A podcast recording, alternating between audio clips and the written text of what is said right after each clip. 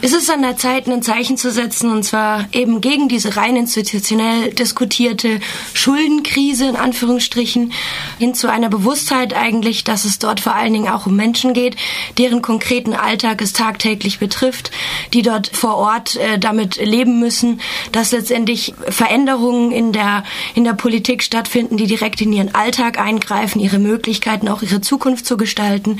Es geht dort nicht um irgendein Volk oder irgendeine Regierung oder irgendwelche Institutionen, die unterstützt oder nicht unterstützt werden, sondern es geht darum, einfach auf die Situation vor Ort aufmerksam zu machen und Solidarität mit den Menschen dort zu zeigen, nicht nur den äh, Griechen und Griechinnen, sondern eben auch der großen Anzahl an Geflüchteten, die dort tagtäglich ankommen und die einfach in schwierigen Verhältnissen dort leben müssen. Du warst auch selbst vor zwei Jahren eine längere Zeit in Griechenland, in Thessaloniki.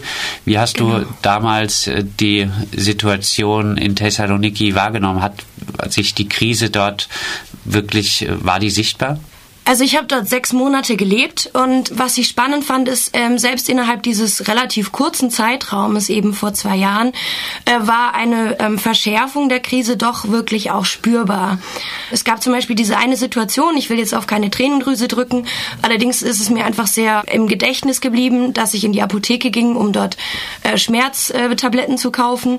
Und als ich dann den geringen Preis der Schmerzmittel ähm, äh, kommentierte, brach die Apothekerin in Tränen aus und meinte eben, dass sie nicht wüsste, wie sie ihre ähm, sechsköpfige Familie und ihre Eltern weiter ernähren soll, weil sie halt einfach ihr Einkommen, äh, wie ja bei beim durchschnittlich bei allen ähm, dort ähm, arbeitenden Menschen äh, passiert ist, eingebrochen ist, derart äh, und ganz viel Arbeitsverlust dort ähm, stattgefunden hat, dass die Menschen einfach teilweise wirklich einfach nicht mehr wissen, wie sie ihre ihr Lebensunterhalt ähm, bestreiten können. Auch ein gutes Beispiel ist äh, eine Freundin von mir, die die Tochter eines Uniprofessors und einer Zahnärztin ist, konnte sich keinen neuen Wintermantel leisten, obwohl der Winter, in dem ich dort verbracht habe, sehr, sehr kalt war und auch einige Leute dort zum Beispiel ihre Wohnung nicht heizen konnten.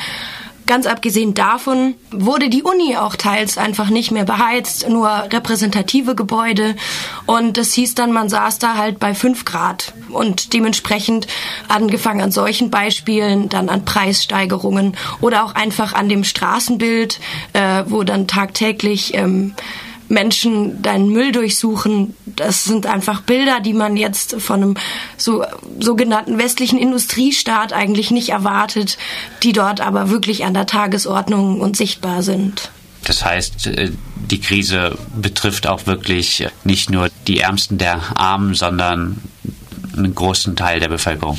Sicher, also man hat ja auch ähm, jetzt an den Rechnungen gesehen, dass halt das Haushaltseinkommen um 40 Prozent äh, gesunken ist äh, pro Kopf, ähm, dass die Arbeitslosigkeit in die Höhe geschnellt ist, dass äh, die Kindersterblichkeit auch eben äh, gestiegen ist, dass es mittlerweile zu zwei Suiziden im Durchschnitt pro Tag kommt.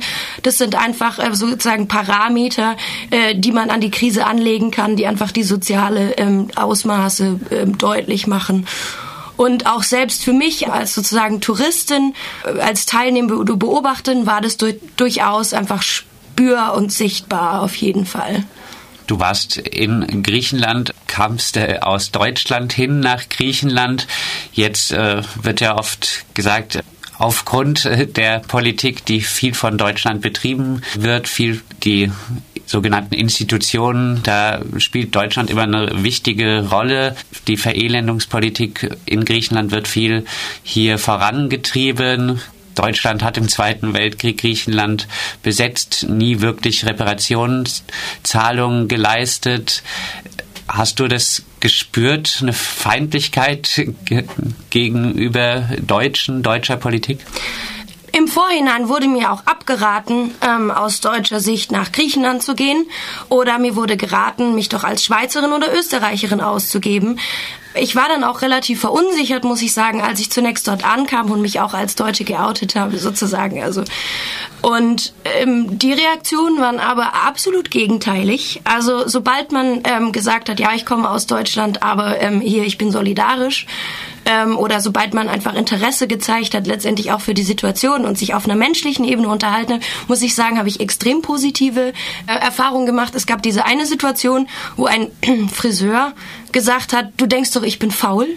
Und äh, ich musste erstmal das Wort faul nachschlagen. Äh, also der hat es auf Griechisch gesagt wo ich dann einfach auch sehr überrascht war, äh, dass, dass das so direkt gegen mich formuliert wurde. Und ich konnte natürlich auch sagen, nein, was soll das?